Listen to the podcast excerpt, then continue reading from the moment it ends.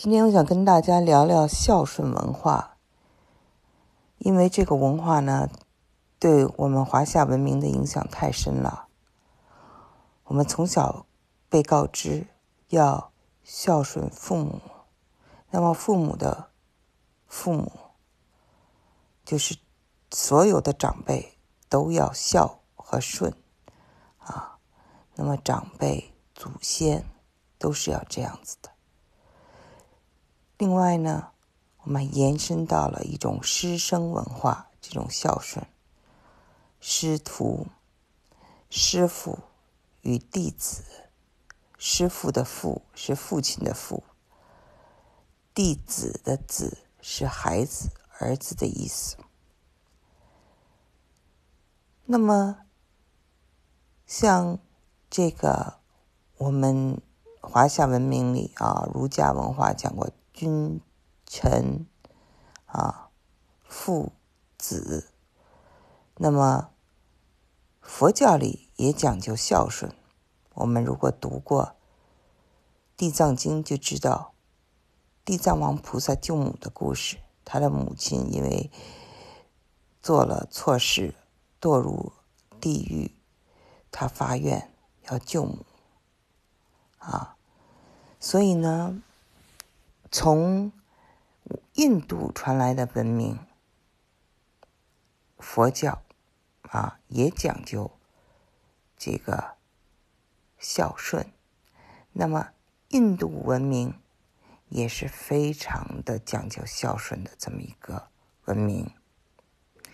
非常有趣的就是，世界有四大文明，其中就包括印度文明和中华文明。然后我们看啊，今天这两个国家仍然是很大的大国，很大的文明啊。尤其现在有一种复兴，印度的崛起，中国的崛起，所以这些文化呢，它是绵绵流长的。所以从这点可以得出结论说，孝顺肯定是有它的优点的。有很大的优点，我们就说一个例子，为什么它是优点啊？人类爱我们自己的孩子，都是天经地义的。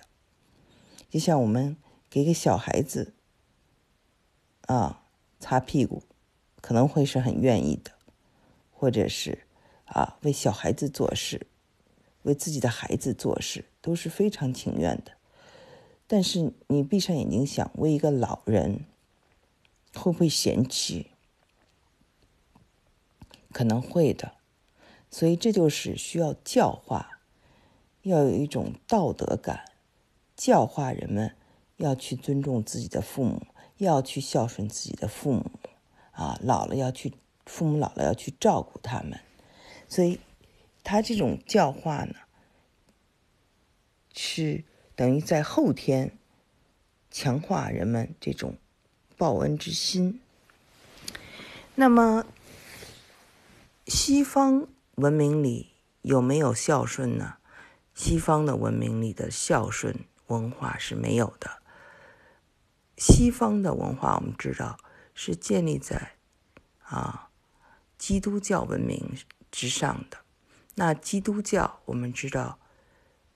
管天父啊，上帝叫天父 （Father），然后管神父啊，也是父亲。解释上帝的人叫做神父。所以呢，就是说人类啊，在西方文明的这个眼睛里说，不可以啊爱自己的父母超过爱上帝。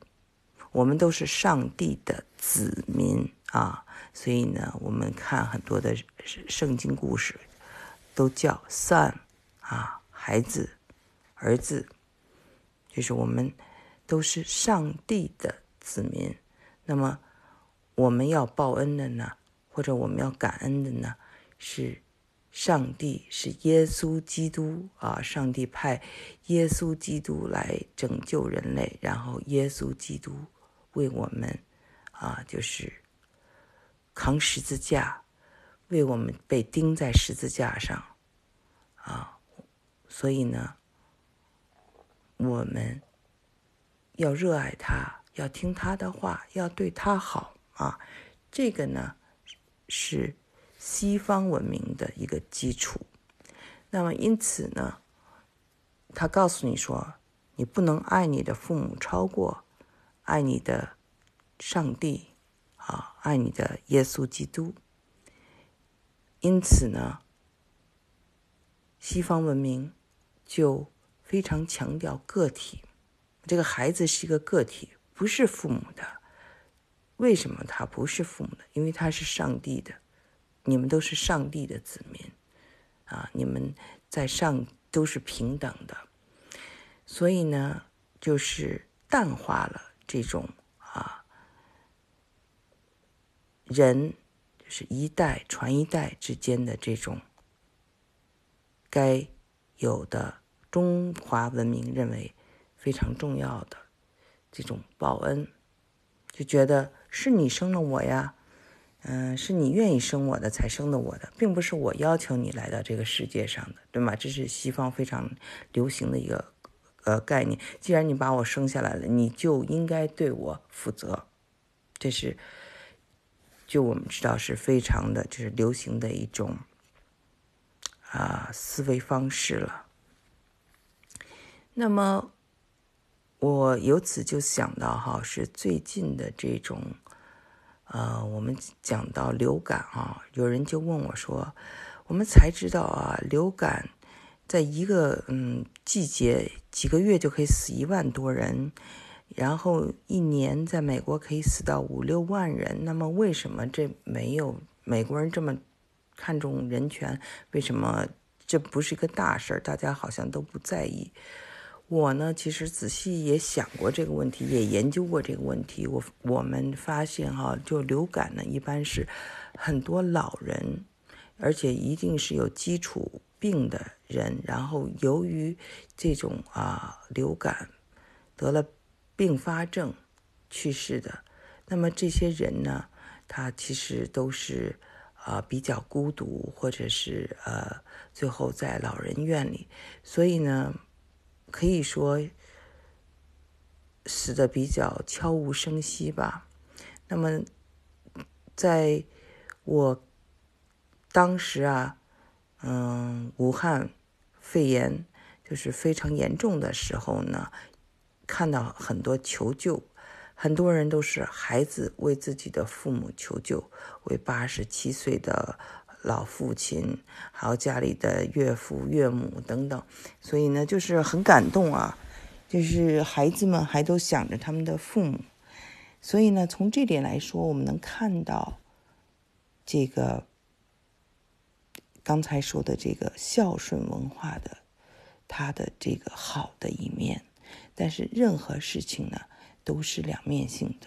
我们想啊，如果这个孝顺文化是需要有个前提的，那前提就是这个父母是好人，那么就是我们孝顺他、爱他，都是发自内心的，而不是因为他有权利。不管他是好人和坏人，他做什么，只要他是我们的父母，我们就一定要顺从他。啊，如果是这样的话呢？就是他就会有危害，比如说有的人他的父母可能是很不讲道理，甚至有的人是他这个父亲是一个，呃，对孩子进行这种性侵啊，这种变态的人也有，对吗？或者有的这个父母是酒鬼啊，等等，从小给孩子的心灵充满了创伤，他们是不配做父母的人。那这样的话，还这种孝顺文化，如果还是对他孝顺，那就等于说是。他啊，对你拥有绝对的权利，你就变得非常的无助。同样呢，我们看这个回到西方文明里，我们刚刚讲的这个基督教文化里，那么当然，天赋是万能的，Almighty God，天赋是啊啊，耶稣基督是啊爱世人的。而且他没有人类的这些自私的缺点，可是还有一个父亲呢，就是神父，他是用来解释这个上帝所表达的意思，圣经所传达的意思。那么，这个神父是人，那么有好的神父，那就交给人们善良的啊，或者牧师、老师啊，也是一种啊，这种老师一样的人物。但是如果这个神父或这个牧师是坏人呢？啊，那这就会造成宗教的一种滥用，宗教的权力的滥用。那么中世纪的黑暗或者很多的这种宗教丑闻呐，还有一些邪教啊，都是这样发生的。所以呢，呃，西方就是有西方的问题啊。那么。啊，我们的孝顺文化有孝顺文化的问题，就是说，如果这个父母不是做人的榜样，那么作为孩子、作为后代，就会陷入这种道德两难，甚至就牺牲了自己。那么，在美国呢，我。生活了很久以后，就发现美国文化是说，呃，父母代表是旧的文化，因为很多他们是移民嘛，说所以不管你的父母在哪里，他们的国家在哪里，你的孩子是新的到这里呢，他就是代表的是美国文化，所以呢，你们都要就是爱这个美国文化，爱这个新的文化。而且呢，要就是忠于这个新的国家美国，所以呢，就是孩子们代表的是新鲜的、先进的，父母呢可能代表的是落后的。在这一点上呢，我们能感觉到，就是很多的家长，尤其是从中国来的家长。在教育孩子的时候，在美国教育孩子时候，就发生了很多这样那样的问题，因为孩子可能不听话，而且也对父母不尊重。一方面是来自于啊，这个中国文化呢有这种孝顺文化，所以父母呢会期望小孩子能够爱我、尊重我啊，对我感恩。再一个原因呢，是因为。这个西方文明，尤其是西方文明里的这个比较新的这个国家——美国，脱离了英国的这个美国，它呢对母体啊，对过去呢，他是有一种排斥的，他向往的是新的自由，所以呢，就是移民的小孩子，等于说。他鼓励你，就是说做新人。那么移民的孩子很多就是不尊重父母和瞧不起父母的那个文化，他们所代表的旧的文化，所以这就使这个教育啊变得更加的富有挑战性。但是你发现哈，嗯，我们刚才谈到了印度文明和这个华夏文明的源远流长。呃，西方呢，我们不管有多么强大的帝国，哈，它可能说没了就没了。这就是因为呢，这种对新，希望有新的东西啊，创新也好，或者是下一代也好，那么上一代呢，被摧毁了，或者是没有了，那么还可以再建新的。这呢，就是两种啊，一种是在一个，呃。文化中，它不断的改良，不断的源远流长啊，不断的这个往下走，但它身上也会有一种沉重的，英文叫做 baggage，cultural baggage，这个就是一种负担啊，负重前行。那么另一种文明呢，它就没有这种负重，是不断的这种啊反骨啊，就是啊摧毁啊旧的这个。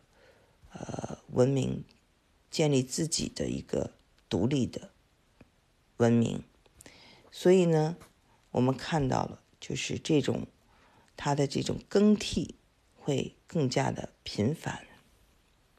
那些什么马其顿帝国呀、奥匈帝国呀，俱往矣啊！包括大英帝国，俱往矣。那么美国现在是啊，已经两百多年，还在它的这个呃鼎盛时期吧？也许鼎盛时期过了，但还目前是在全球还是有它的地位。那么到底能？持续多久？这个我们也不知道。但是呢，我不是在这里说哪一个文化呢更加有优势，没有这个意思。我们一定要尊重文明的多元性、多元化，它是不同的业态啊，有机的发展。但是呢，有意思的就是它的这种两种文化的对比。和在日常的生活中，或者是社会中呢，它有利有弊。至于你选择什么样的生活方式，或你倾向什么样的生活方式呢，都跟你的小环境有关。我觉得有很善良的父母的人，是很容易首肯这种啊，我刚才说的。孝顺文化，但是如果父母是非常高压的，那么其实孩子们就会产生反骨。如果没有产生反骨呢，也会有其他的方式，很激烈的方式来表达他们自己，而这种激烈的方式有的时候可能会带来不幸。